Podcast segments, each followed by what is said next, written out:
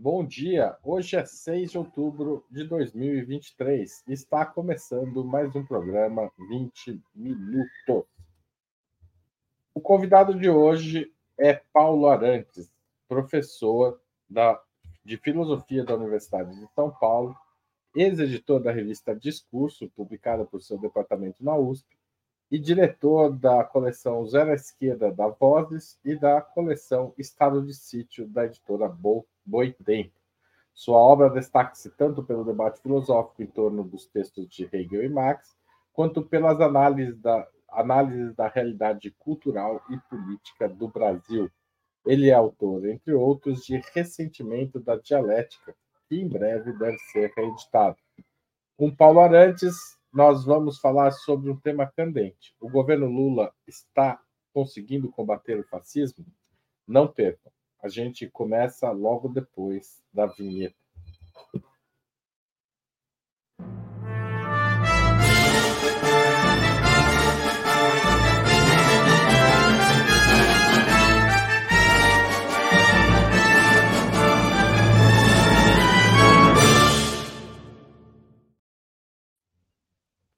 Bom dia, professor. É uma honra contar com a sua presença aqui em Opera Mundi. Bom dia, bom dia. Muito obrigado pelo convite. É, acho que é a segunda vez, acho que eu me lembro de um, dois anos atrás, talvez, 2021, 20 ou 21, não me lembro mais, uma, uma entrevista, foi com, dessa vez foi com o Breno, acho. Exatamente. Obrigado por voltar. Antes da gente começar, eu queria chamar a Laila. Laila, tudo bem? Tudo bom, bom dia, satisfação fazer mais essa entrevista com o professor. E eu entro assim, né, sempre com uma assistência de palco, para informar sobre os sorteios dos livros. Então, hoje, a Boitempo fez essa parceria conosco, com esse livro que está esgotado, do professor Paulo Arantes, será reeditado, é, mas a Boitempo tem um, lá um exemplarzinho separado para nós, para quem contribuir com a ferramenta do YouTube. Quem estiver assistindo em outra rede, venha para o YouTube, contribua com o super chat ou super sticker no botãozinho de cifra do chat ao vivo, certo? Então, todos aqui estão acompanhando, bom dia, e não deixem de fazer as suas contribuições para ganhar esse livro que está esgotado. No final do programa, eu vou retornar para fazer o sorteio é, parabéns, professor, muito grata novamente. Obrigado. Vamos lá. Obrigado, Laila. Obrigado a todo mundo que está assistindo. Então, quem quiser participar do sorteio tem que mandar superchat, tá bom? É, professor, em março desse ano, numa entrevista à Folha de São Paulo, o senhor afirmou que o governo Lula abre aspas, já terá tido sucesso se for capaz de adiar um eventual retorno da extrema-direita ao poder. Como o senhor avalia, a partir dessa perspectiva, os primeiros nove meses do governo Lula? Peraí, o governo. Pronto. Começamos. Bom, de fato, eu falei, falei isso e falei muito mais coisas, coisas que eu não estou habituado a dizer e uma delas, é, nunca torci tanto para um governo dar certo na minha vida como esse. E, bom, eh, depois eu vou fazer uma pequena retificação. Eu não falei em fascismo, eu falei extrema-direita, extrema-direita brasileira com características bem especiais.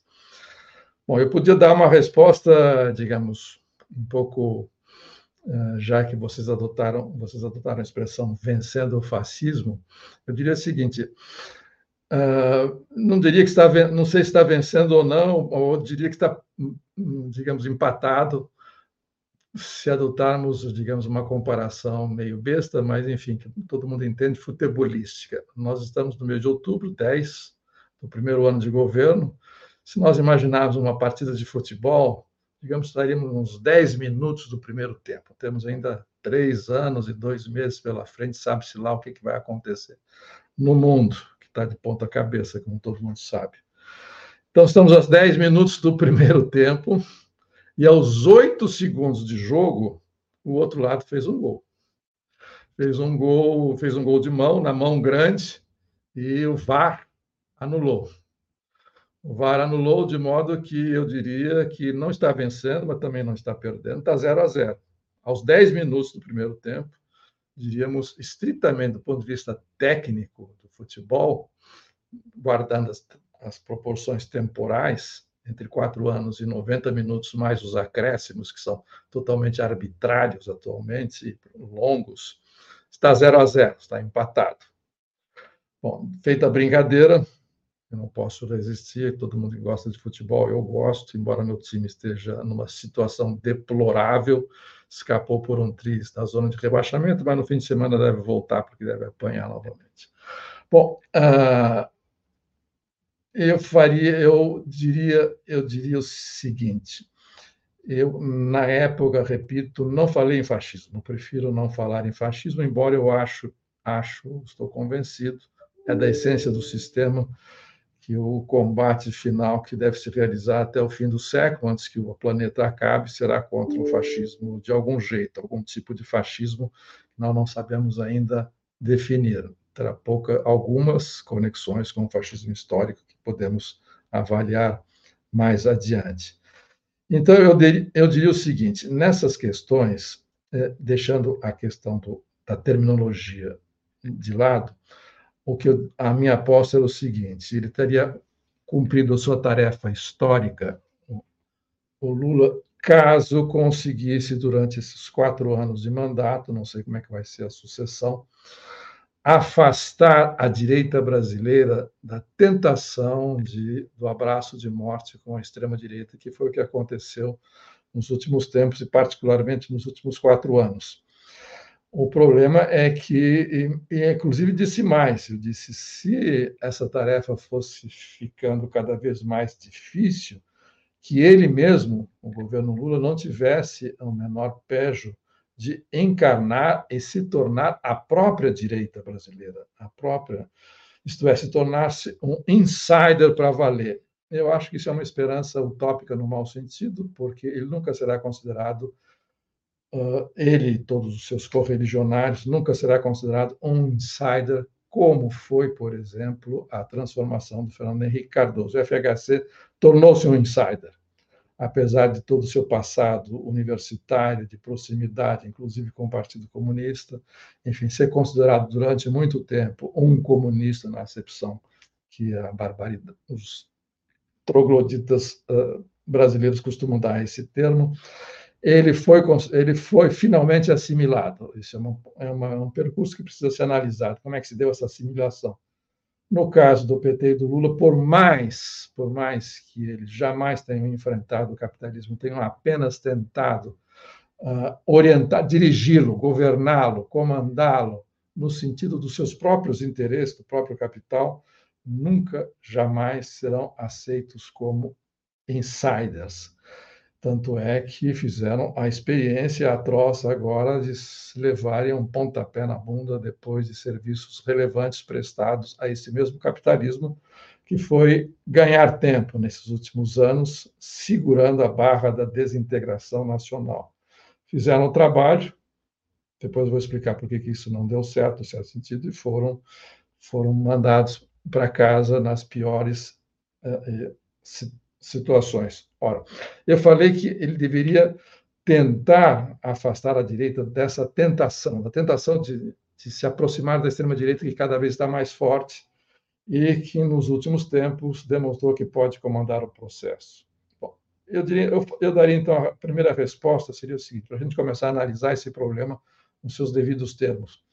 Um grupo de estudantes, alguns anos atrás, acho que foi em 2016, na época do impeachment da Dilma, foram entrevistar intelectual por intelectual, assim, eu perguntando o que pensavam da situação, se estavam surpresos ou não com o impeachment e porque uh, o golpe se via, era um golpe ou não era um golpe, viria ou não viria golpe, assim por diante. E quando chegaram a vez do Chico de Oliveira, vivo ainda, o Chico disse o seguinte: Olha, para mim não tem a menor surpresa, para vocês que são militantes e que gosta muito de conversar com cientistas políticos, e que se interessam apenas pela, digamos, pelas cúpulas, pelas, pelos órgãos dirigentes, pelas instituições, pelas grandes lideranças políticas, vocês achar, ficar em estado de choque com o que está acontecendo. Eu sou sociólogo, e sociólogo olha para a sociedade, e na sociedade olha lá para baixo.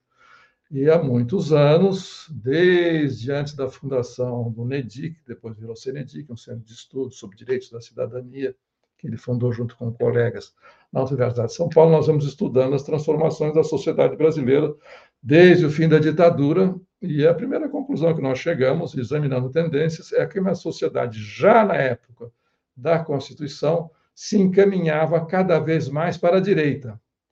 Para a direita e de uma maneira, digamos, desencabulada. Até então, declarar-se de direita era um negócio muito vexatório ninguém se declarava direito. Todo mundo, até, até o Maluf dizia que era um social-democrata, assim por diante, trololó, trololó. A partir da Constituinte, da, da Constituinte, da, da Constituição, essa inibição desapareceu e cada vez mais eles declaravam que era. Mas, ao fazerem essa declaração, é porque eles estavam percebendo que a sociedade que tinha havia saído da ditadura era uma sociedade pior, destroçada, não só pela, pela inflação, pela desmoralização da ditadura, mas que estava indo cada vez mais em vários setores para a direita, de modo que isso não me surpreendeu.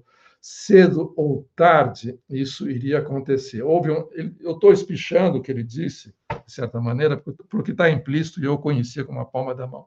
Depois, muita gente que foi estudar a história da direita no Brasil, como, por exemplo, a Camila Rocha, que foi das primeiras estudiosas disso, ela disse o seguinte: houve um interregno que nos eh, desnorteou porque nós, eu também percebi, os estudiosos da época do processo constituinte perceberam como foi quando se formou o famoso Centrão. Lembra do Robertão e o seu Centrão? Como começou ali. Só que ele também não dizia que era o centro. Tinha, tinha a direita, para eles, direita é quem tinha apoiado a ditadura, que era a direita propriamente dita, que fez o golpe, e a esquerda, que estava surgindo com um partido hegemônico na, na, no campo da esquerda progressista, que era o PT. Então, eles diziam: nós somos o centro. Como fosse a história da terceira via, começou ali, essa brincadeira da terceira via, para não dizer que somos a, a nova direita. Que nós, e nós temos que dar uma resposta a essa pequena derrota, que foi o primeiro fim da ditadura, segundo, temos que engolir, engolir com ela abaixo uma constituinte, uma constituição que tinha algumas coisas de social-democracia europeia, outras nem tanto, enfim, e começaram a tomar providências, a formar think tanks, assim por diante. A Camila, rastreou, Camila rastreou isso, até que houve um interregno, segundo ela.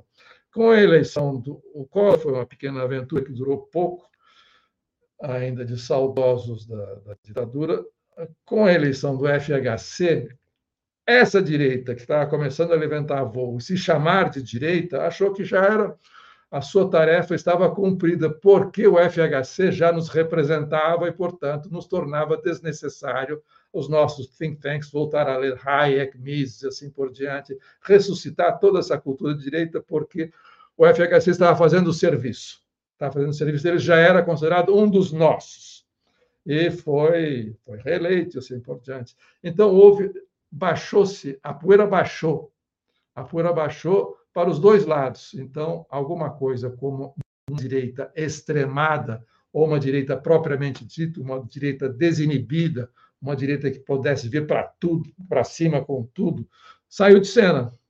Saiu de cena até que, por desgaste do material e várias outras razões, uh, Lula venceu as eleições em 2002. Aí essa direita despertou despertou e começou a fazer a contagem regressiva de afastar esse outsider do poder. Acontece que esse outsider estava tinha um único, um único trunfo, que eram as eleições majoritárias para o poder executivo. Ele ganhava a presidência, mas não fazia maioria no Congresso e tinha que entrar em acordos com o Congresso. Mas estava ganhando ganhar uma eleição atrás da outra, duas eleições, e fez a sucessora. E foi nesse momento que a, a direita propriamente dita começou a pensar em tomar providências. Enquanto isso, o Chico de Oliveira estava observando o que estava acontecendo lá embaixo. que está acontecendo lá embaixo, o que, que significava uma sociedade que mais adiante. Em 2002, quando Lula, de maneira contraintuitiva, quando Lula assumiu o poder, ele disse que estava se transformando num ornitorrinco, ele explicou por quê. Não era nem mais uma sociedade subdesenvolvida, nem uma sociedade desenvolvida, era uma espécie de aberração social que deveria servir de exemplo para o mundo, que, que dá essa, uma evolução que é truncada num determinado momento. E essa evolução estava provocando, como diria o Gramsci, todo mundo está adotando essa terminologia, provocando sintomas mórbidos. E nós aqui no NEDIC, nos anos, anos 90, estamos observando essas aberrações que estão acontecendo lá embaixo, lá embaixo, de modo que quando chegou a defenestração da Dilma, que foi uma operação de alta complexidade. Operação Impeachment, como diz o Fernando Limonte, eu acho o livro dele muito interessante, descartou vários mitos a respeito de golpes ou coisas. Foi uma coisa, digamos, um trabalho bem feito da, da direita propriamente dito, que aí mostrou a cara. Mostrou a cara, mas não levou, porque ela também não estava observando o que estava acontecendo lá no chão da sociedade, que era esse fortalecimento da extrema-direita e que, num certo sentido, levou o que eles haviam ganho, tomou-lhes a rapadura, engoliu-os, e o Lula tiveram que chamar o Lula para consertar o consertar o estrago. Professor, o... Ah, então, a primeira coisa que tem que fazer é o seguinte: Lula, quando se pergunta, Lula está vencendo a extrema-direita, está vencendo essa tentação da direita de voltar ah, com toda a força abraçada e sob a liderança da extrema direita, nós devemos fazer a pergunta, a pergunta que deve ser feita assim, que poder tem o Lula para fazer isso? Ora, eu diria, disse naquela vez, que eu me lembro, eu continuo pensando assim, nenhum. Ah, digamos, o Lula tem uma coisa só, carisma e prestígio internacional. Ele joga com as duas coisas. Ele ganhou por um ponto, 1,8 as eleições, bateu na trave. Não, bem dizer, bateu na trave. Aí seria o... A diferença é menor do que do Aécio para Dilma, né? É incrível. A Dilma é para Aécio. Isso, muito menor e tem o prestígio internacional dele. É o que está segurando. É o que está segurando. Ele não tem poder nenhum e a verificação desse poder nenhum, desse poder zero, eu não estou subestimando o Lula, por favor, não é isso que eu estou dizendo. Ele já fez cumprir uma função histórica, nos livrando de um segundo mandato do capitão, ele já pode ir para o céu com a tarefa cumprida, por mais que tenha feito bobagens, como todo mundo fez ao longo da sua vida. A prova de que ele não tem, não tem poder nenhum é a seguinte: é uma prova muito cruel para todos nós, que, enfim, de certa maneira, esse nós aqui é o mais abrangente possível nessas horas que a gente tem que adotar pelo seguinte, ele foi eh, processado, processado pelo com beneplácito, com a ajuda, com a do Supremo Tribunal Federal. Não foram aquela turminha de Curitiba insignificante que fez. O Supremo permitiu. E hoje o Supremo mudou de lado, mas não por muito tempo. Então o Supremo permitiu e não houve nenhuma reação popular. Era um líder popular que tinha saído com quase 90% de aprovação, 80 e poucos por cento de aprovação no seu segundo mandato, feito a sucessora, e, portanto, seria intocável. E foi. Foi processado não, sem nenhum protesto, sem nenhum nada, nada, nada, sem uma mobilização popular, sem nada, sem nada. Foi processado, achincalhado, avacalhado, humilhado e preso com, novamente, com o apoio do Supremo que mexeu todos os pauzinhos para que essa para que essa, essa condenação fosse cumprida. Então ele foi preso pelo Supremo e depois foi liberado pelo Supremo. Isso é, num certo momento o, o grande geógrafo Faquin descobriu que o Guarujá e Atibaia não ficavam ah, no Paraná e, portanto, mandou transferir para Brasília. Depois veio as, o que eles já sabiam, não precisou da Intercept já sabiam perfeitamente o que estava rolando em Curitiba e anularam o processo. Ele não foi absolvido, o processo voltou a zero, tem a prescrição da idade pronto, está tá tudo zerado, não houve absolvição. De modo que ele está, do ponto de vista do Supremo, ele está sob sursis, tá? uma espada de Damocles na cabeça dele. Então ele foi preso e foi solto sem que ele mexesse, não só que ele pudesse mexer um pauzinho, mas não houve nenhuma mobilização popular, a não ser o pessoal que ficava lá dando bom dia e boa noite para ele todo dia, durante os dois anos 500, 600. Mas isso, isso é, não foi tão pouco, né, professor? Teve bastante protesto além. Olha, faça, faça uma comparação, faça uma comparação com a, a, o suicídio do Getúlio, o que houve de reação popular. Faça uma comparação com a, a deposição e o retorno do Perón. Retorno não depois, na época desabilita. Logo em seguida, nos dois, no ano em que ele foi deposto, ele voltou e ganhou as eleições. E até hoje, a persistência do peronismo. Bom, a Argentina é um caso à parte. Uma socióloga argentina já chamou aquilo de peronismo infinito. Ele faz guerra contra ele mesmo, ele é o establishment. Então, essas comparações, ou então no México, você compara um líder popular da envergadura do Lula, sua origem, dois mandatos, agora o terceiro, fazendo sucessão, não se mexeu um dedo. Não se mexeu, não houve nenhuma. Deveria haver uma revolta popular no mínimo, no mínimo, no mínimo. E ele, ele, e ele fez um cálculo, ele fez um cálculo desmobilizador. Ele fez um cálculo, eu vou agir. Bom, nós estamos analisando a conduta do uh, comportamento político do Lula. Ele fez um cálculo de establishment. Eu vou, eu confio, começa ele, não, eu sou obrigado a dizer, e disse, eu confio nas instituições brasileiras. O judiciário brasileiro eh, funciona muito bem, eh, eles cometeram um erro e vão reconhecer esse erro dentro em breve. Tá? Evidentemente, ele supunha que a gestão do capitão seria desastrosa e que a direita iria chamá-lo de volta. Ele seria ele o único que teria condições de impedir uma reeleição do capitão, acertou. Então, ele fez esse cálculo, um cálculo de político do sistema. E deu certo. Portanto, ele era o primeiro interessado, sendo traba trabalhando nesse, agindo nessa direção e não provocar nenhum tipo de insurgência popular contra aquela tamanha injustiça, aquela iniquidade social que estavam fazendo, estavam fazendo. Então ele se comportou como alguém, olha, eu sou confiável, eu vou aceitar, eu vou para a cadeia, eu vou ficar lá, eu vou esperar que vocês me chamem, porque não vai ter outro jeito, eu sou o único que pode ganhar do capitão, vocês não têm condições de vocês chegaram a 4% com o meu futuro vice. Quem mais é esse? Ainda deu por cima, olha. Ainda vou colocar um, um cara que participou do sistema do golpismo, que foi os sucanos de São Paulo que inventaram esse troço, que derrubaram a Dilma, vou colocar como vice-presidente. Quer dizer, mais provas de que eu sou, sou do ramo, entendo do negócio, vocês podem confiar em mim, era impossível. Ele deu todas. E eu tenho plena certeza que, a menos que ele faça, que eu acho é impossível, no mundo inteiro ninguém conseguiria fazer isso, faça um governo, ah, digamos, ah, estrondoso de sucesso econômico, com retomada de crescimento, tudo que eles dizem, crescimento, emprego, proteção social e assim por diante, e saia novamente daqui a, em, daqui a três anos, tenha 80% de, de, de aprovação, ele vai embora.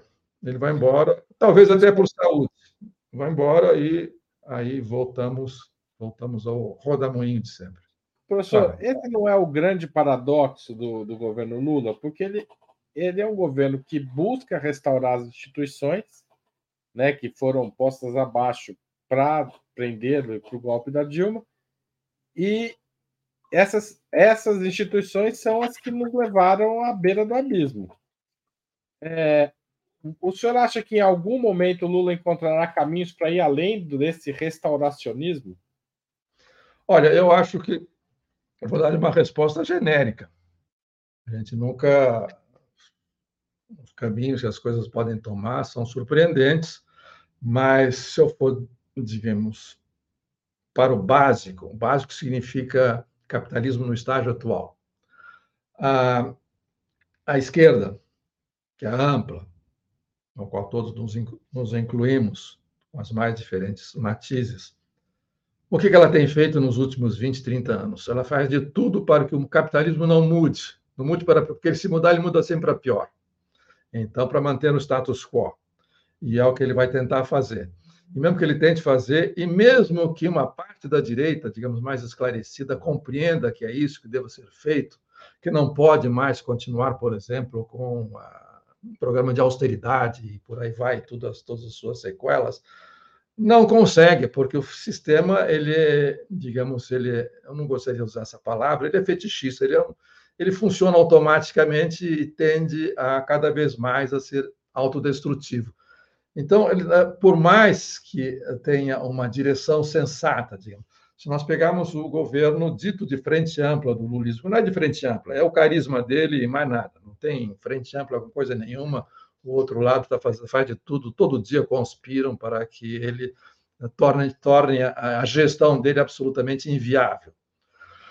E mesmo, uh, mesmo assim, dizer, não, eu, eu, não vejo, eu não vejo, mesmo que ele seja, continue sendo digamos, um gênio na manipulação, na, na, na, manobra política, acontece que o sistema é contra todos, é contra todos, não tem, não, as instituições são contra todos. Se você veja só, o mesmo, o, veja o Supremo, o Supremo o que ele está fazendo? Ele, te, ele, fez primeiro um braço de ferro, ele foi o, o nosso Xandão, o nosso xerife Xandão, que todo mundo que é paulista sabe que foi o Xandão quando secretário de segurança do governo Temer, que foi um dos, um dos eh, comandantes da operação impeachment, e o Xandão foi ministro dele, e, portanto, ele é o representante da direita. De quem está tocando o jogo é a direita. O Lula não está fazendo nada. O Lula viaja, faz discursos bonitos, todo mundo aplaude, é considerado um líder respeitável mundialmente e fica por isso mesmo. Ele volta para casa e continua puxando o tapete.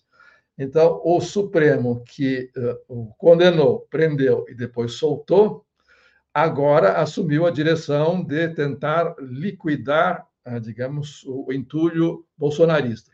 Mas não está mostrando muita convicção, não. Está demorando demais, está fazendo pela rebarba, pegando os magrinhos, não está indo ao núcleo do processo, porque eles também não querem queimar esse cartucho. Assim como eles recorreram ao Lula para salvar a pátria, eles podem recorrer mais adiante ao mesmo bolsonarismo ou quem suceder ao Bolsonaro para salvar-lhes os anéis se o Lula tiver muito sucesso, que eu acho que é impossível, mas enfim, digamos que ele tenha sucesso a ponto de ser reelegido, reeleito e com carisma e, e por aí adiante, e portanto não interessa, não interessa que ele continue.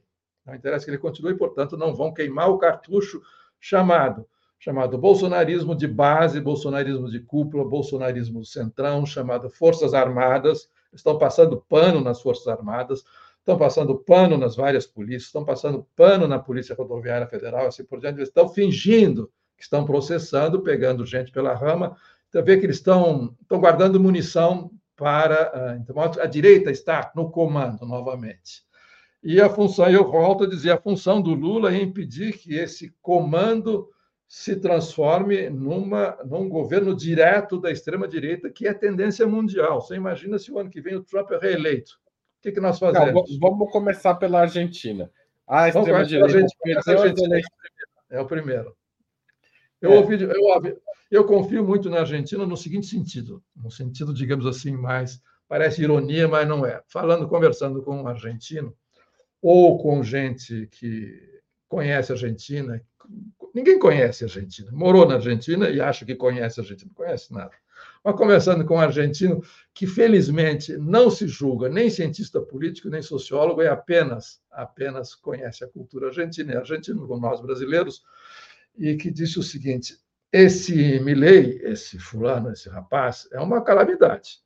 Eu vivo no Brasil, e perto dele, o ex-presidente de vocês parece até um estadista, porque aquilo, é coisa, aquilo lá é uma coisa, realmente. E ele acrescentou o seguinte: se eleito, se eleito, como parece que será eleito, ele não vai durar, não vai durar, ou ele não vai governar, porque o pau vai quebrar. E o subtexto dele foi muito delicado comigo. O subtexto dele é o seguinte: porque, ao contrário de vocês brasileiros, não usou as palavras, mas eu pensei comigo mesmo, porque eu penso assim, que são bunda moles, nós argentinos não deixamos barato.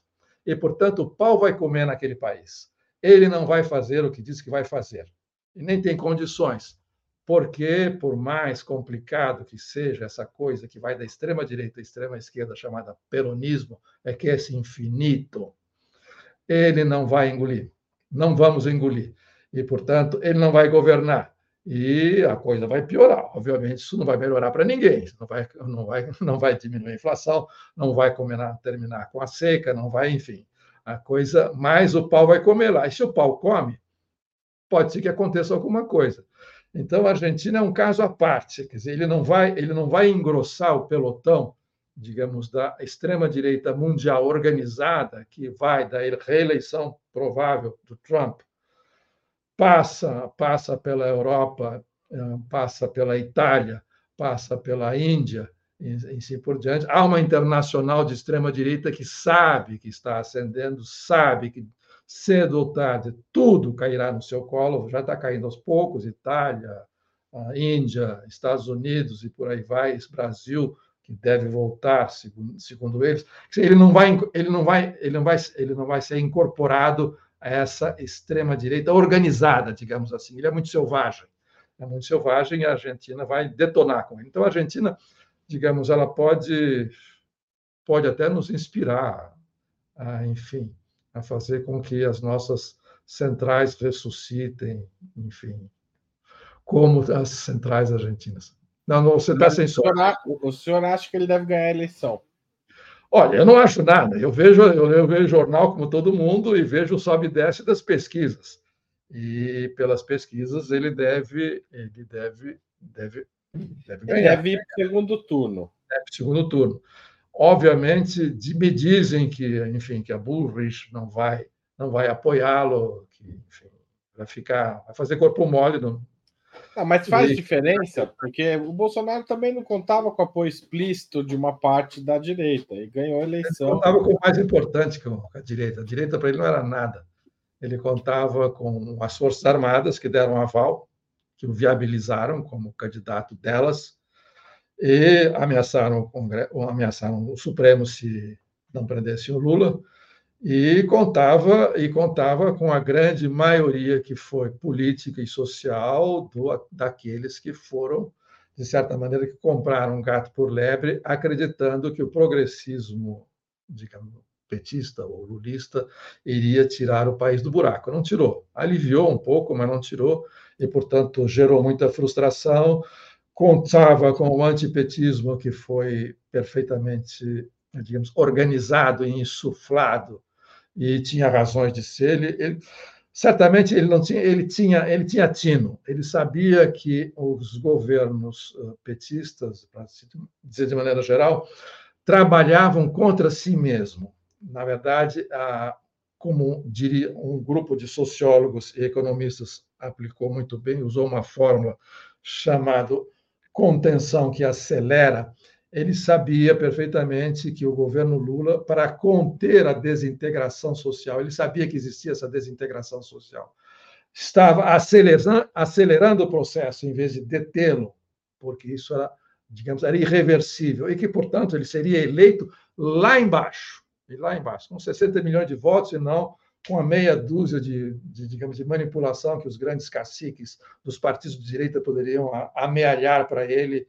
isso para ele não contava. Ele ganhou com voto popular e porque ele também era um líder popular e carismático e representa alguma coisa, que para nós é retrocesso, mas representa alguma coisa. Então ele sabia, quando ele disse, viu o processo de impeachment da Dilma, disse, agora chegou a minha vez. Esses caras vão dar com esses caras vão dar com os burros na água, vão fazer para mim o trabalho sujo, que são as reformas que o Temer fez, e eles, e, eles indefinidamente querem enfiar a goela abaixo e continuar aquelas reformas do Temer. Pensa, ele fez tudo, trabalho, previdência, assim por diante, e todo mundo que puxa o tapete do Lula nesse momento, todos os editoriais, todos os noticiários, todos os políticos, todos os congressistas querem retomar quando se fala em reforma, se fala naquilo, isso é, no programa Temer, que é o programa da direita.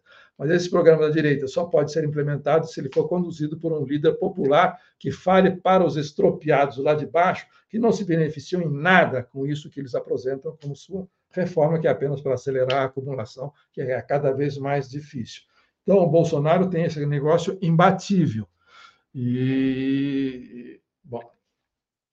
Professor, Fala. O, o, o, a sensação. A, enfim, nós tivemos um atentado agora, a gente não sabe se político, ainda não sabemos o caso, mas que resultou na morte de três médicos na Barra da Tijuca, nas proximidades, inclusive, do, da vivenda do, da, da Vivendas da Barra, lá, o, o, condomínio que morava, que mora o Bolsonaro, é, coincidentemente, talvez. É, mas se cria um evento desse num bairro como a Barra da Tijuca, claro que cria uma sensação de violência generalizada, que a gente sabe que, de certa forma, impera em algumas regiões do país, né, que vivem uma situação de estado de sítio permanente, mas nesse local se torna notícia e principalmente por um dos alvos ser irmão da deputada Sâmia Bonfim, né? É, esse é, para responder a isso, mas também a uma crise que vem desde antes, muita gente está defendendo que o governo Lula crie o Ministério da Segurança e que transforma a questão da segurança numa pauta sua, né, prioritária. É, como o senhor vê essa proposta e que armas que este governo tem para debelar essa sensação de insegurança generalizada que, de certa forma, alimenta a extrema-direita ou o fascismo, dependendo da denominação que a gente escuta. Olha, se você está se referindo ao programa do Dino, o ministro da Justiça. Também. É, é mais do mesmo, é uma lista de desejos para Papai Noel, não mais do que isso, improvisada em 48 horas. Isto é, nós temos que reconhecer que, desde sempre, desde o seu nascimento, e que a coisa vem se agravando no que diz respeito à segurança pública, violência, que nome que convencional se dê a isso, que é uma outra coisa muito mais muito mais profunda. É, Chama-se desintegração social mesmo. E a gente pode, se quiser, mais adiante aprofundar isso. Ou, digamos, os progressistas ou a esquerda em geral não têm política de segurança. A política de segurança é a mesma da direita do confronto direto e compraram compraram um pacote, um pacote que foi bolado há 40 anos atrás, chamado Guerra às Drogas, que nunca funcionou. É apenas mais uma indústria de enriquecimento de grandes cartéis internacionais do, digamos assim, dos negócios ilícitos e que é uma das dos maiores montantes de dinheiro circulando no mundo vem disso aí. Portanto, é uma coisa que não se desmonta, é uma indústria próspera e não se combate, não se combate dando tiro, mesmo porque essa indústria não existiria se não houvesse a cumplicidade do Estado nas suas respectivas polícias e, sobretudo, também nos seus poderes institucionais políticos constituídos, que vão de executivos a vereadores, executivo, poder executivo a vereadores, senadores, o que, o que mais seja. Não existe ninguém nesse mundo, nesse vasto mundo de Deus no planeta Terra, que não tenha algum dedinho, pessoal que tem dinheiro, evidentemente, de poder, que não tenha algum, algum dedinho molhando na lavagem universal de dinheiro que vem, que vem da, da droga. E Enquanto, enquanto isso, o que, que faz, desde isso tanto faz se é governo de direita ou governo de esquerda, se é o grande construtor de penitenciárias em São Paulo, como foi o Alckmin, mas o Alckmin é o aliado, o Alckmin, o Alckmin é o nosso bolchevique de plantão. E, mas a gente não pode esquecer que isso independe das pessoas. Foi quem mais construiu penitenciária no estado de São Paulo para humanizar, porque ele era a favor dos direitos humanos, como era o Franco Montoro, e quanto mais você humaniza, mais você constrói as prisões, as penitenciárias, para que as pessoas não fiquem muito confinadas. Mas com isso você aumenta a população carcerária, aumenta o recrutamento, e a única chance de emprego para os jovens pobres, negros, periféricos brasileiros, para usar tudo com IFE, né, porque virou jargão, é, é o crime. É o crime em que a rotação é muito grande, você fica seis meses no cargo, depois de assassinado, vem o outro e por aí vai. E a coisa não para de crescer. Enquanto você fica dando tiro a esmo, não, não que eu tenha uma não que a esquerda tenha, não, a esquerda não tem mais política de segurança. E, aliás, nem a direita tem. A direita apenas a, a direita apenas reprime e controla quando consegue controlar na Europa, por exemplo, fronteiras. Não tem mais nada. Não tem mais governo. Não há mais não há mais fundo público a ser remanejado para que políticas sociais sejam implementadas. Então, você a única resposta que você tem é a repressão a repressão. Então, não a, a, a, a, solução, a solução. Ontem eu fiquei surpreendido porque uma, foi a primeira vez nesses últimos anos que a gente vê por inércia vê noticiário nas, nas redes ou em televisão. Eu vi pelo eu vi eu vi um jornalista que não não dissesse as besteiras de sempre. É necessário profissionalismo, inteligência não sei mais o quê, não sei mais o quê. O que, que significa dizer é necessário profissionalismo para a polícia, digamos, vamos usar o exemplo do dia que é baiana ou carioca?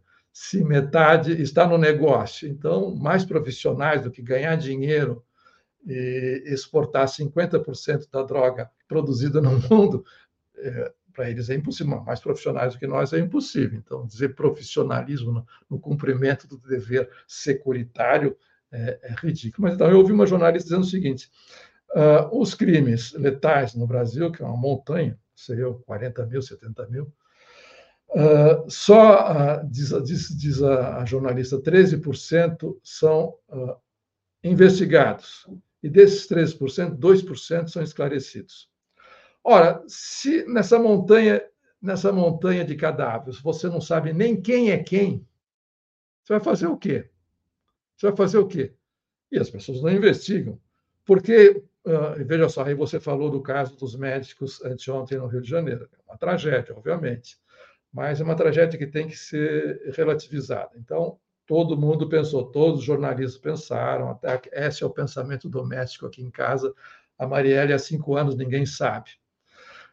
Ninguém sabe porque não quer saber. Se alguma coisa aqui ainda funciona, e a polícia diz que funcionou, são os informantes. Através do seu sistema de informantes, inclusive dentro das milícias, e dentro da banda podre da polícia, e dentro da, da, dos, das facções criminosas, em menos de 24 horas eles souberam que foi um crime por engano. Então, então você fica cinco anos que ninguém sabe de nada. Em 24 horas que você já resolveu que você já resolveu aquilo que seria chamado normalmente de chacina. Portanto, dá o que Mas pensar. Mas foi rápido demais para chegar a essa conclusão? Né? Exatamente, né? foi rápido demais. Foi rápido demais. Por outro lado, se nós formos pensarmos que é um assassinato político, como foi a Marielle, a nós imaginamos, bom, pode ser, não é, não é impossível nesse país.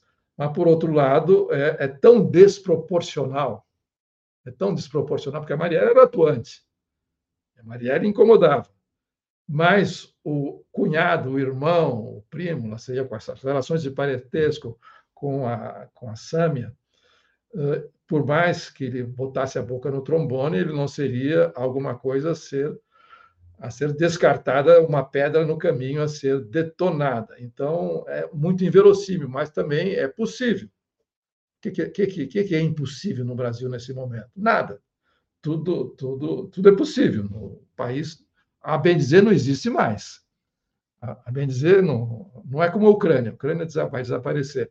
Mas, ah, digamos, de maneira organizada, as instituições que funcionam, quando você vê o, quando você vê o Congresso e o Supremo ah, fazendo uma espécie de desafio à pistola, como se fosse um western, o que, o que significa funcionar nesse país? Absolutamente nada.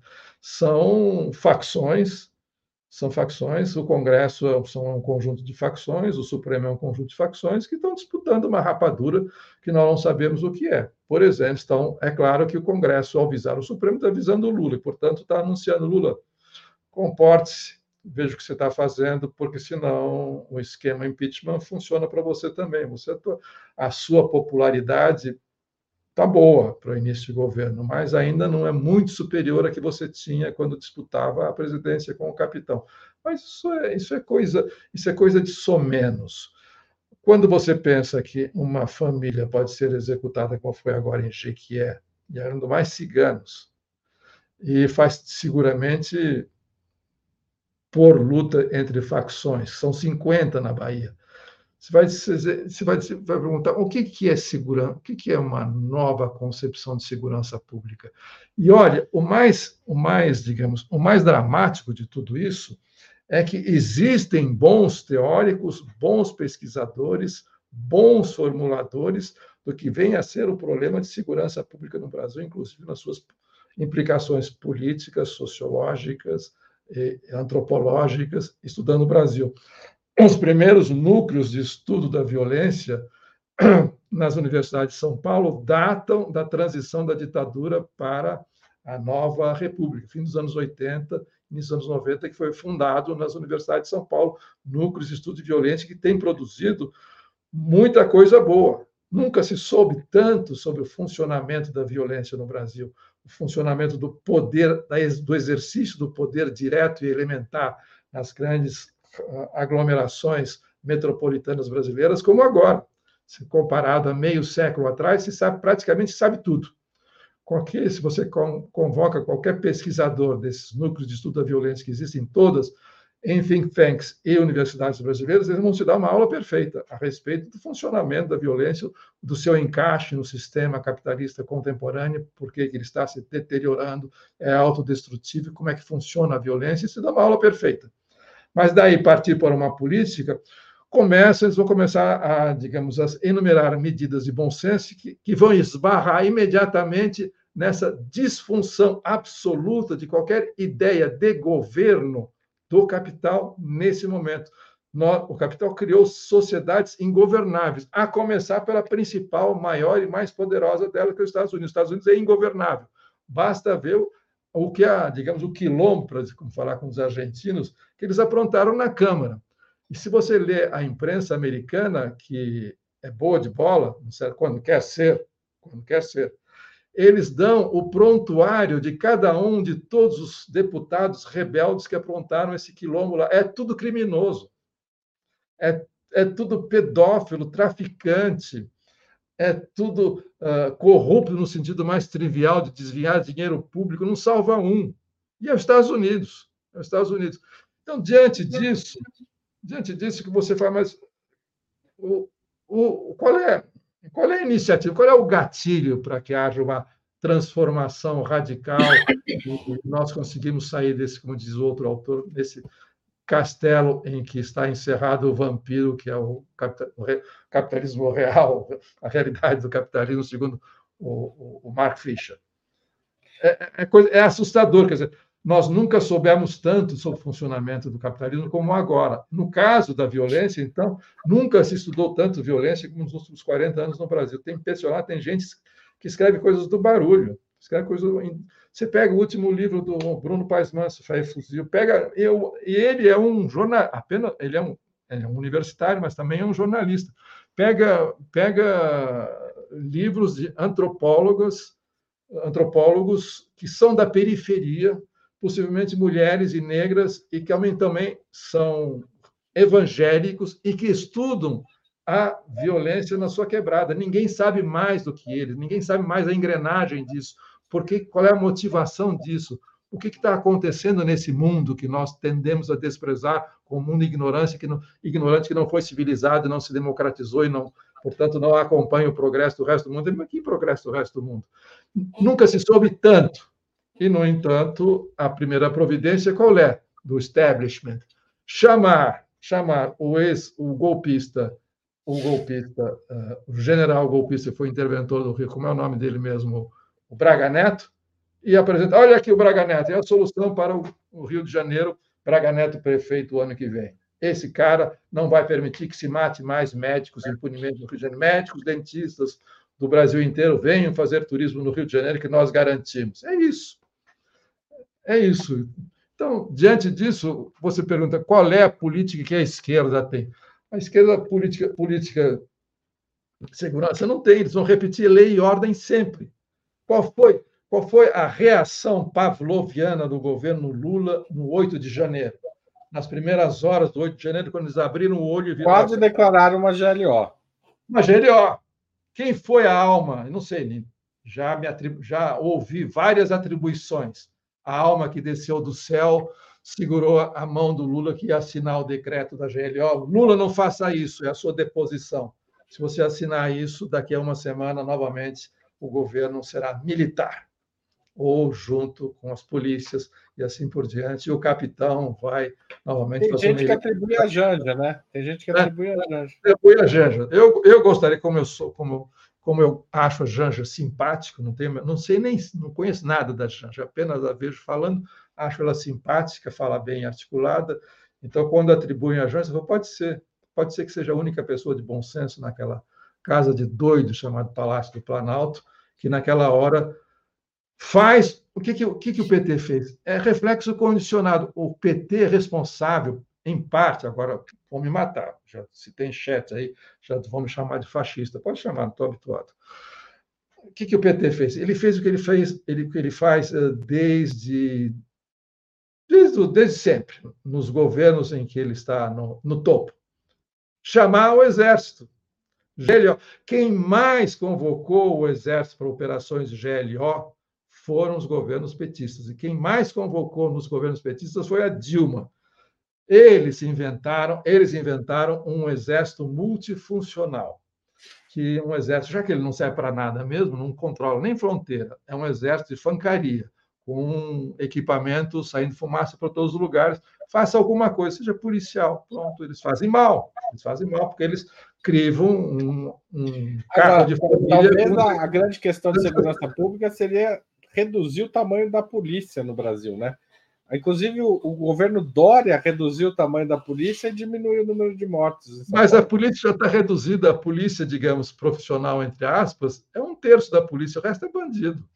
O resto está tá no crime, o resto é milícia, o resto é traficante, o resto é deputado e está fazendo lobby nas bancadas da bala que está em, cada município. Então, o que, que significa reduzir o número na polícia? A polícia não controla nem a fronteira de Taubaté para São José dos Campos não, não controla a fronteira da Amazônia. A Amazônia é a casa da mãe. Desculpe, minha neta chama-se Joana, ela não gosta que use essa expressão, é a casa da mãe Joana. Então, o que, que significa reduzir a polícia? Ou nos, nos, Estados Unidos, tirar o dinheiro da polícia, mandar todo mundo para o crime, é isso? Tira o dinheiro da polícia e manda todo mundo para o crime? Não, não, não, não, não tem como.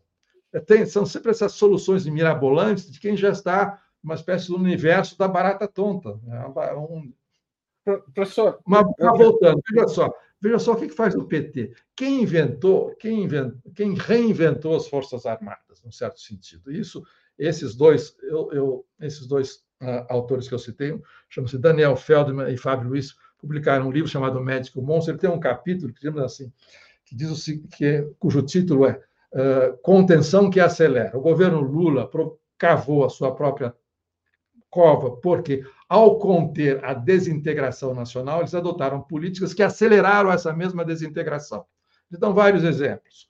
Um dos exemplos interessantes que eles dão, o primeiro exemplo é o seguinte: quem inventou a MINUSTAH foi o, o professor, ou não professor, não, o presidente Luiz Inácio Lula da Silva, para obter um, um lugar no Conselho, provar que nós temos condições de ir para o Conselho de Segurança da ONU, que não vale nada, a ONU não vale nada, e uma luz no mundo. Nós vamos lá e vamos pôr ordem no Haiti. O que, que eles fizeram? Eles reinventaram uma função para o Exército, uma super GLO. Qual é a super GLO do qual o Haiti foi laboratório? Só o só as Forças Armadas, em particular o Exército, dada a sua capilaridade territorial, tem condições de governar um país em desintegração acelerada na direção do Haiti como modelo dessa desintegração, que é o Brasil, nós. E nós vamos demonstrar isso no Haiti. E, portanto, durante quantos anos eles ficaram lá, quantos generais, todos, todos os generais do Haiti, na sua maioria, fora os que se suicidaram lá, porque a coisa era de enlouquecer, todos foram por o governo Bolsonaro. Todos são bolsonaristas, todos são golpistas, todos estão crentes que a função social, que a função histórica do exército é governar esse país em decomposição. Graças a Deus, o fiasco do governo Bolsonaro é o fiasco da, do poder administrativo dele. Pense no Pazuello, pense nos generais que estavam no, no Palácio do Planalto, um mais incompetente do que o outro. Então, é, por enquanto, nós temos um respiro, porque até eles se recuperarem dessa desmoralização vai levar algum tempo. Mas como estão passando o pano, logo, logo eles estão aí. Mas quem é que inventou esse exército salvador da pátria? E ah, legalista, cumpridor da Constituição, capaz de colocar ordem no Haiti e, portanto, lhes deu a ideia de colocar ordem no Brasil, que também já estava caindo pelas tabelas. E, portanto, só nós, nós somos a última trincheira, porque nós somos uma organização meritocrática, competente, assim por diante, não corrupta. Demonstraram o contrário. Não são meritocráticos, não são competentes, são corruptos e querem é boca no governo, como todo mundo, como um centrão. É um centrão fardado. Bom, essa foi uma contenção que acelerou o processo. Quem é que inventou esse exército faz tudo com GLO? Quem que reinventou? Eles deu uma função. Eles não tinham mais inimigo depois do fim do, do bloco soviético. Quem são as novas ameaças? As novas ameaças são índio, ambientalista e assim por diante. E os comunistas de sempre. Pre... Bom, claro. daí retoma os fantasmas para justificar, inclusive, a, a aglutinação em torno do partido, né? Do partido fadado. O professor, é, o, o, governo Lula, na opinião do senhor, deveria, nesse sentido de, enfim, porque me parece que é importante não apenas evitar o retorno, mas evitar essa aceleração, né? Uma nova jornada de reaceleração, é, de contenção com aceleração. Que mecanismos o governo Lula tem? Retomar a CNV seria uma boa ideia? Fazer uma comissão da verdade da Covid seria uma boa ideia? E, finalmente, a minha última, a última proposta, vamos ver se eu puder analisar essas três. É, a pauta ambiental é, é unificadora das forças progressistas e até de direita na atual conjuntura, considerando os desastres climáticos, os desastres ambientais que a gente está vendo no sul, agora seca no nordeste. Enfim, o que, que, o que atuaria, não no sentido de, de uma contenção acelerada, mas uma contenção e desaceleração do fascismo ou da extrema-direita? Bom, começando pelo fim, em meio ambiente.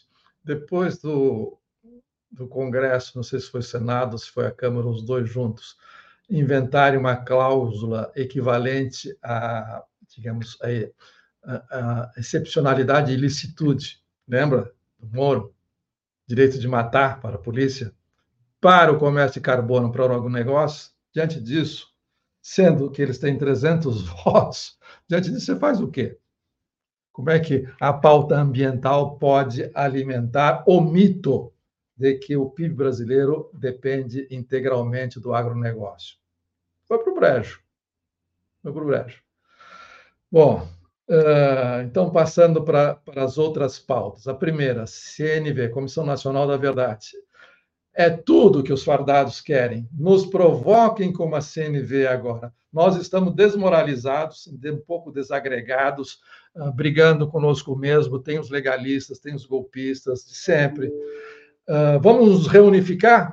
Precisamos de alguma coisa, um cimento. Esse cimento pode ser a Comissão Nacional da Verdade para mais uma vez provocá-los inutilmente, porque nós sabemos que esbarramos no quê? No Supremo que diz que a lei da, da autoanistia continua válida e leia para sua edificação pessoal cada um dos votos do Supremo na época em que foi revalidada foi reiterada a lei da anistia. Um é pior que o outro, um é mais vergonhoso do que o outro. E por gente, escrito por gente que se diz de esquerda. Não vou dar os nomes, mas todo mundo sabe. Então, já começa por aí. Veja só, nós estamos perdidaços, perdidaços. E vamos continuar perdidaços enquanto continuarmos a falar em governo Lula. Vamos ter que esquecer governo Lula e fazer o que está acontecendo, ver o que está acontecendo na sociedade, o que tem organização social, o que tem movimento social, o que, que existe. Mas continuando. Era CNV, pauta ambiental, é, qual era a outra pergunta que você fez como, como medida de Uma contenção? da Covid. Da verdade, ah, COVID. da Covid. Primeira coisa. Não conseguem, não conseguem, conseguem botar o Heleno para debochar no Congresso. Não conseguem convocar o Braga Neto. Uh, não, você acha que eles vão conseguir, vão conseguir fazer alguma coisa? O, o Xandão, que é, que é o líder da direita nesse momento, portanto, é é, por isso ele é o alvo do Congresso, estão disputando a liderança da direita. O Lula está lá de bobo, de bobo alegre, bobo alegre, não, não no sentido que ele é bobo nem é alegre, ele é alegre, mas não é bobo. E, enfim, é a primeira coisa que devia ser feito, o mais escandaloso, e todo mundo já esqueceu, população inclusive, todo mundo esqueceu, foi a catástrofe da Covid, a mortandade da Covid. Isso seria é a única coisa que se enquadra perfeitamente na moldura Tribunal de Nuremberg. Nós temos assassinos de Nuremberg que dirigiram a Covid e muitos deles oficiais de alto comando do Exército, das Forças Armadas, Marinha, inclusive, né, comandando o genocídio da Covid. E, mais do que isso, os médicos, me perdoam os médicos assassinados anteontem, mas os médicos, sobretudo, a classe liberal mais bolsonarizada do Brasil foram os médicos. O Conselho Federal de Medicina é um caso de eu não posso dizer caso de polícia, porque polícia não é nada, polícia é bandido. Então, é um caso de polícia, o Conselho Federal de Medicina que pô, passou a mão, Passou, passou pano em todo médico genocida que não hesitava em receitar remédios que atentavam contra a saúde do distinto público. Então, veja só, a começa por aí a recepção que os médicos brasileiros deram, independentemente da nossa opinião sobre o regime cubano, se não vem ao caso, aos mais médicos cubanos que chegaram aqui, não está escrito, aquilo é uma coisa bárbara. Corredor polonês para receber médicos que iam trabalhar na Amazônia, que iam trabalhar no nowhere qualquer, num lugar nenhum qualquer do Brasil por nada, e, claro, mandavam dinheiro para Cuba, afinal, eles são cubanos. Ninguém entende isso, que existe, existe cidadania nacional. Bom, o que os médicos fizeram, não precisa nem pôr militares, os militares administraram mal um instinto assassino que estava nos médicos. Aquela comissão que assessorava o Bolsonaro para fazer atrocidades era composta por médicos eu moro do lado da Faculdade de Medicina da USP. Não quero nem saber o que, que existe, o que, que, o que, que é, o que, que se trama naquele meio, o que, que é aquele. É um, é, um, é, um meio, é um meio mafioso. É um meio mafioso dentro da USP. Eu, tenho médicos vizinhos aqui, espero que eles não vejam esses programas de esquerda, de comunista, mas enfim, nós vamos tentar me ferrar por aí, vamos cancelar todas essas consultas. Nós conversando, você conversa pessoalmente, nós somos de classe média branca, conversando com seus médicos, eles são reacionaríssimos seu reacionarismo ponto a te fazer alguma barbaridade, tipo experimento médicos em num campo de concentração perdido no meio da Polônia em 1944. Não tem, não tem, é uma coisa, é uma coisa impressionante. E isso vale para to, vale para todas as ditas classes liberais uh, brasileiras, de engenheiros, enfim, os engenheiros metidos até o pescoço nas corrupções das grandes corporações, da engenharia pesada no Brasil. Então, é por aí. Bom, você vai vamos, vamos convocar. Quem é que vai? Quem é que tem o poder de convocar uma comissão para apurar os crimes da Covid? Os crimes médicos, clínicos da Covid. Quem tem? Os documentos estão aí. A pesquisa feita feita na Faculdade de, de Saúde Pública em São Paulo é perfeita, está lá documentado. E é uma, é uma política de Estado, não foi da cabeça de um maluco qualquer dos, dos, dos assessores do Bolsonaro. Então, então a, a, veja só, a metástase de tal ordem né, de tal ordem no Brasil, que uh, o nosso debate até agora, a nossa conversa até agora, concentrada no Lula, foi sobre coisa nenhuma. O Lula não é nada. O Lula não é nada. O Lula é bom de discurso no exterior, é aplaudido e depois dá um tapinha nas costas e vai embora. O Biden, o Biden estava interessado em impedir a reeleição do Trump. Para impedir a reeleição do Trump, ele tinha que fortalecer o Lula. E para fortalecer o Lula, ele tinha que cortar na raiz a tentativa de golpe dos milicos brasileiros, que eles sabiam pelo serviço de inteligência deles, mais, mais do que o nosso. Então, eles passaram durante um ano convencendo o general: olha, se vocês fizerem, aprontarem alguma coisa aqui antes do tempo, pode ser que mais tarde nós precisamos do serviço de vocês, como já precisamos durante 20 anos no, no século passado vocês vão, nós fechamos a lojinha em Washington, aí vocês vão passar, ver da mão para a boca. Isso acaba com as Forças Armadas. Entenderam? E na hora H, deixaram os manés, os pobres manés do 8 de janeiro falando sozinho na chuva. Tiraram o time de campo. Mas podem, o time pode voltar. Para que o time voltar, basta convocar uma Comissão Nacional da Verdade. Ou basta a Covid. A Covid estão metidos na Covid até o pescoço. E metido na corrupção também, na Covid. Corrupção e mortandade nós estamos cercados, e isso é um governo de frente ampla, e vem o Múcio dizendo que todo mundo é bonzinho, que todo mundo é do bem, todo mundo é, é, é republicano, legalista e assim por diante. No... Professor, deixa eu te interromper, teve bastante superchat, aliás, quem quiser participar do sorteio tem que fazer o superchat agora, tá certo? Não deixe para depois, porque a gente está chegando ao final do programa. Mas a pergunta do Alberico Viana Bezerra é, inverte a pauta do programa, como o senhor está propondo. Então vamos lá. A chamada oposição pela esquerda atua na linha de lutar por bandeiras e interesses populares, como sugeriu Lula na posse? Eu acrescento: o que é a oposição de esquerda ao governo Lula? Deve existir uma oposição de esquerda ao governo Lula? E o que ela deveria fazer, na sua opinião? Ou mesmo que seja uma oposição que participe, apoie, enfim, como que ela deve atuar à esquerda do governo Lula? Primeiro, eu acho que a esquerda não deve se preocupar com o governo Lula. A esquerda deve esquecer a existência do governo Lula nesse momento. O Lula, nós já, ele já fez o que tinha que fazer e nós apostamos de coração nele. Todo mundo alguém que disser que não teve um infarte até as 7 horas da noite no dia 30, 31 de outubro, quando Lula virou o jogo, está mentindo. Até eu senti um frio na espinha. Se o cara não vira o jogo agora, nós estamos ferrados no segundo mandato, acaba o Brasil. Eu não vou eu não corro pessoalmente nenhum risco, eu sou branco de classe média da USP, não sou alvo preferencial do bolsonarismo enquanto tal, alvo letal. Mas o, resto do país, 98% do país, sim. Então, todo mundo pensou nisso. Então, vamos esquecer governo Lula, ele já pode ir para o céu, encerrou o assunto, nós esquecemos, pode ir para o céu, esqueçamos governo Lula. Então, temos que pensar o que, que, o que, pode ser esquerda, o que, que pode ser um movimento, o que, que pode ser iniciativa popular. Vou dar só um exemplo bem singelo, que está nos jornais há uma semana. Eu só vi três jornalistas tocarem no assunto.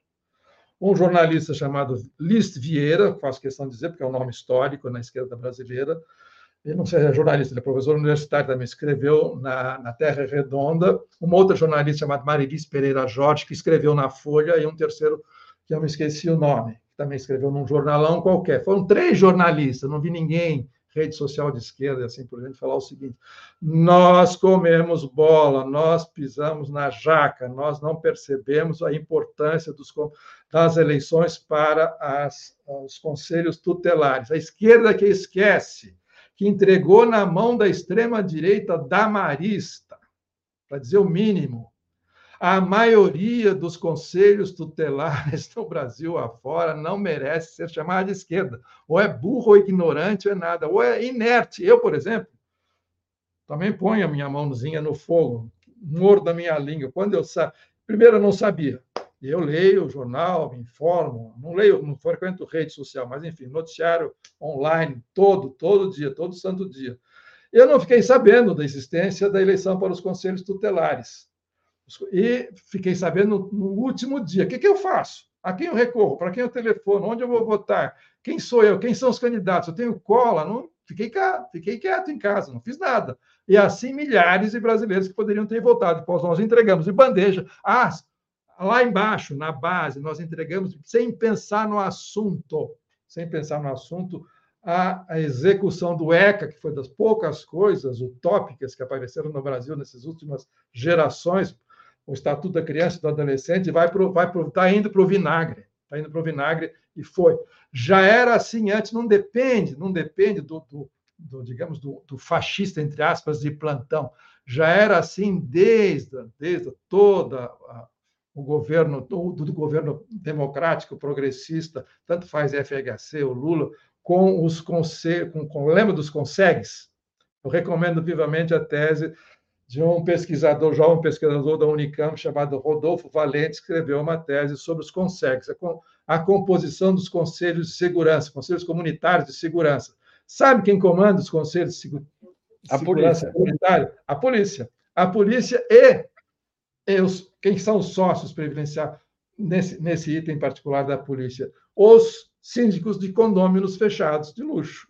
Então, eles formam os consegues. Então, há uma mulher negra, pobre, que foi esculachada por um comando policial no, na sua quebrada. Ela vai ao consegue, dá queixa, denunciar, fazer alguma coisa. Ela vai encarar o coronel que está presidindo o conselho naquele momento, assessorado pelo condômino, onde a filha dela trabalha como faxineira, mas nem que vaca tussa. Nós vivemos isso. Isso é o regime de exceção que está na base da sociedade. Tanto faz se o Lula está lá em cima, se o Lula deixou de estar lá em cima, ele já Enfim, ele nos, nos deu um respiro de alguns meses, alguns poucos anos, nós não sabemos.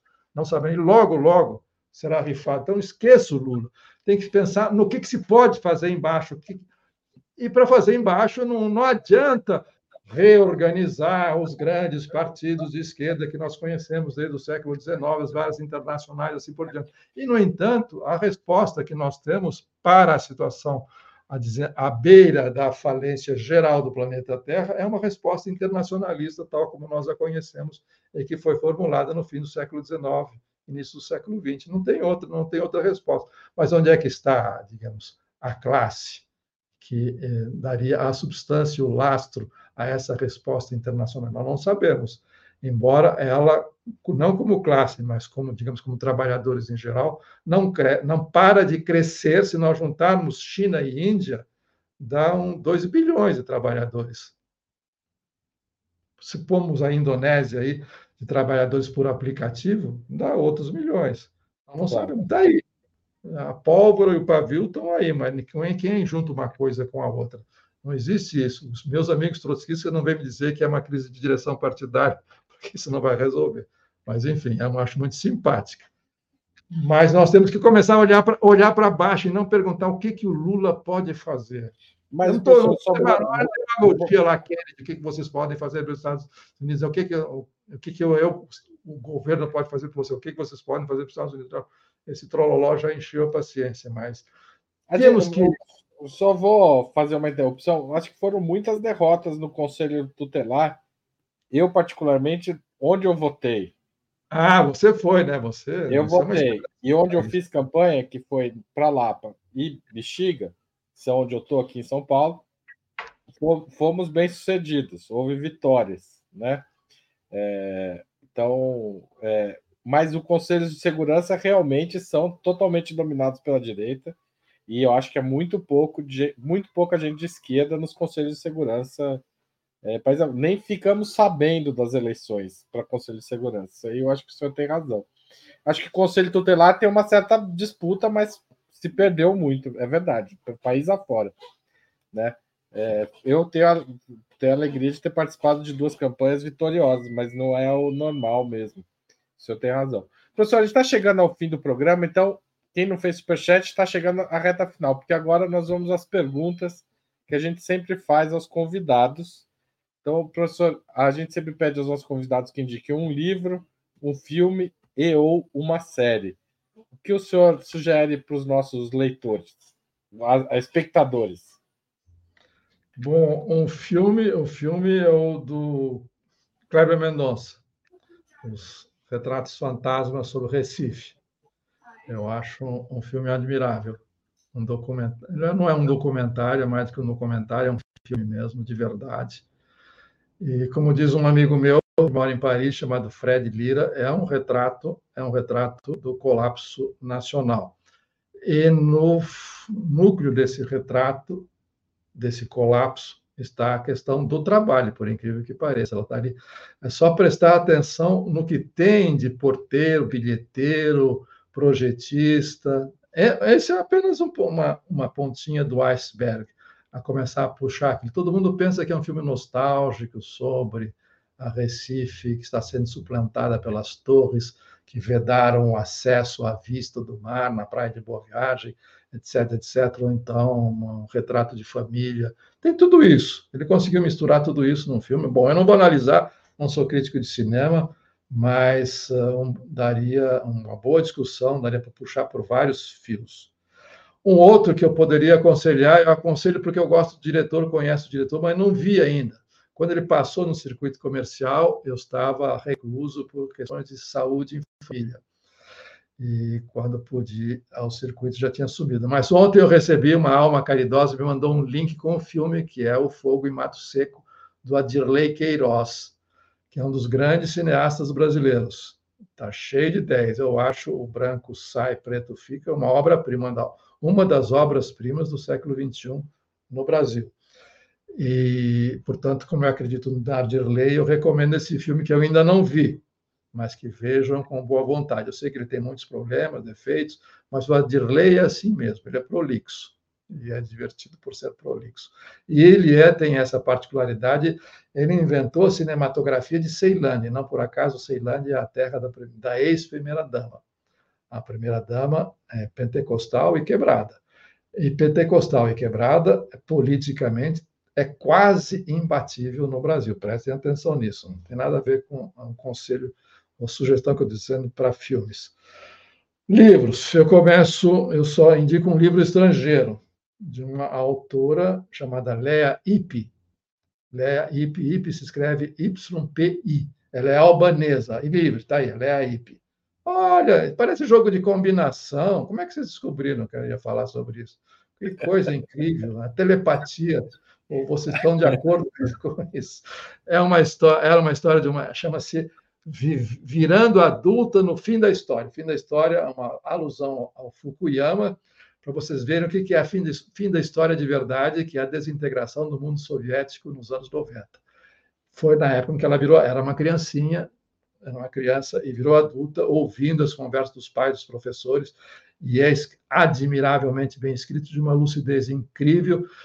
E depois ela ela assistiu à Guerra Civil, assistiu a guerra, testemunhou a Guerra Civil, conseguiu escapar, fugiu, foi para a Itália, trabalhou na Itália e deu com os costados na London School of Economics de Londres e é uma das expoentes da escola, uma das jovens promessas da escola, escreve muito bem, sabe do que fala sobre política e economia política e ao ouvir os marxistas ocidentais londrinos da London School e da Europa em geral, assim, tipo eu, falando falando mal, cobras e lagartos do socialismo real, que não era o socialismo dos nossos sonhos, que nos traiu assim por diante, ela passa a um pito daqueles, um pito de moral mesmo, uma descompostura nesses caras. Diz: olha, eu conheci o socialismo real, obviamente não recomendo para ninguém, mas o socialismo real deixou algum rastro na humanidade que não pode ser esquecido rastro de sofrimento de heroísmo e de coisas que foram feitas com conhecimento de causa, isso precisa ser levado em conta. Portanto, ela dá uma lição de moral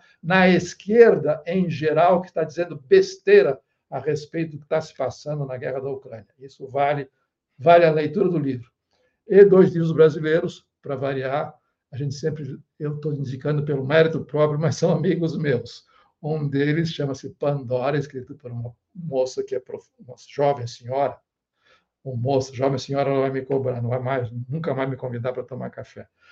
É, uh, professora, professora de literatura na USP e também é ficcionista, chama-se é um livro que estão chamando de literatura experimental. Vá lá, tem muito material, tem, ela faz muitos experimentos, isso é verdade. Experimento do horror que aconteceu, o que significa o confinamento da pandemia e fez um pouquinho, tem umas pitadas do que seria chamado de literatura fantástica, mas não é mais realista e impossível. E o outro, que vai na mesma direção, sim, do naufrágio nacional, mas um naufrágio nacional bem descrito é uma esperança de civilização nacional. Isso não tem a menor dúvida, isso é um teorema. Esse, essa descrição do naufrágio nacional chama-se Esse Terrível Abraço, de um autor que não é esse, de garanto, não é professor de coisa nenhuma, é apenas um escritor, e foi formado em História, escreveu uma tese recentemente chamada Tiago Ferro. Recomendo vivamente esses dois livros, que são um retrato do Brasil do século XXI, e como são muito bem escritos e muito bem, muito inteligentes, são um sopro de vento esperançoso no pedaço, embora estejam descrevendo um naufrágio. Esse é o paradoxo que mantém a humanidade viva. É isso que eu recomendo. Ah, o Mato Seco está aí, que eu vou ver hoje à noite, começar a ver hoje à noite. Só agora que eu vou ver. Já de antemão gostei, mas vou, vou bombardeá-lo com muitas críticas. O Guardiola gosta, ele é simpático, ele gosta de ser criticado. Joga é. bem futebol. Bom, então, isso é bom também, importante. O professor, a gente está chegando ao fim, eu vou convidar a Laila para fazer o sorteio para a gente. Laila, volte à nossa companhia. Bom, boa tarde. É, mais uma excelente aula do professor. Eu, como estudante de filosofia da USP, queria que ele tivesse falado sobre a greve, mas a gente deixa isso. Ah, bom, eu não, não, posso falar porque eu sou um professor honesto, eu estou afastado, eu sou, eu sou inativo. Eu sou inativo. Não, tudo bem. Eu sou inativo, então não posso. Depois eu te escrevo para a gente fazer uma, uma aula lá. é, muitas contribuições, eu estou encerrando aqui agora, pessoal. É, quem fez, fez. Quem não fez, aguarde a próxima, que com certeza teremos mais entrevistas com o professor, se ele aceitar, obviamente, né? Estou é, aqui com os nomes das pessoas que fizeram as contribuições. A última contribuição foi da Marta Por Deus, que fez uma, né? Estava é, pedindo a solução para os nossos problemas, né? Enfim. Então, eu vou sortear um nome, tá? Porque nós temos apenas um exemplar dessa vez, tá, pessoal? Normalmente nós temos dois, mas como o livro está esgotado, a Boitempo pegou lá um exemplar lá da, que estava guardadinho Olha, posso, lá para gente. Posso oferecer o meu exemplar pessoal, que está tudo sublinhado. Tudo que está errado está sublinhado. Já, já é um progresso. Eu posso fazer esse, prestar esse serviço a quem for sorteado. Não, mas daí depois como vai corrigir na próxima edição? Já mandou as correções? Não. Não, isso aí tem que ser para um leilão. Não, não é, não é erro gráfico, não é erro conceitual. Aí tem que ser para um leilão, professor. Não, não eu quero tem esse. Tem que ser para um leilão. A gente quer, eu e a Laila. Bom, é... vamos não, lá, vamos um fazer só, vamos um lá. aqui, um sorteio que tá ótimo, o pessoal vai adorar. É, então, não, isso aí é para leilão, gente, não é para sorteio. É, todo mundo tá querendo aqui. Bom, 3, 2, 1.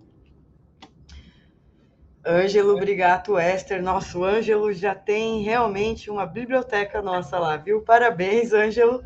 Você recebeu aí mais essa, é, essa vitória, esse livro do professor. Que aguarda uns, uns momentos, a gente vai pegar o autógrafo e em breve a gente envia autografado. Você, Ângelo, já deve saber que deve enviar os seus dados para comercial.operamundi.com.br, é, informando que você ganhou o sorteio. Acho que você já sabe como funciona, né? É, então, comercial.operamundi.com.br, só escreve lá que você ganhou o livro do professor Paulo, certo? É, obrigada, professor. Até uma próxima. Obrigado. Obviamente, eu não posso cumprimentar o Ângelo, né? Seria o cúmulo. É, não. É. Fica para a próxima. Obrigado, professor. Volte sempre aqui ao Opera Mundi. É um prazer recebê-lo. Muito obrigado pela cortesia, pela compreensão. Da próxima vez a gente não vai falar de Lula, vamos falar das coisas que interessam. Não que o Lula não interessa, mas enfim, o destino dele, nós estamos nas mãos do destino do Lula, por incrível que pareça. Tá certo. Obrigado. Tchau, gente. Boa, tchau, boa, tchau. boa tarde para todos. Tchau, boa tarde para todos.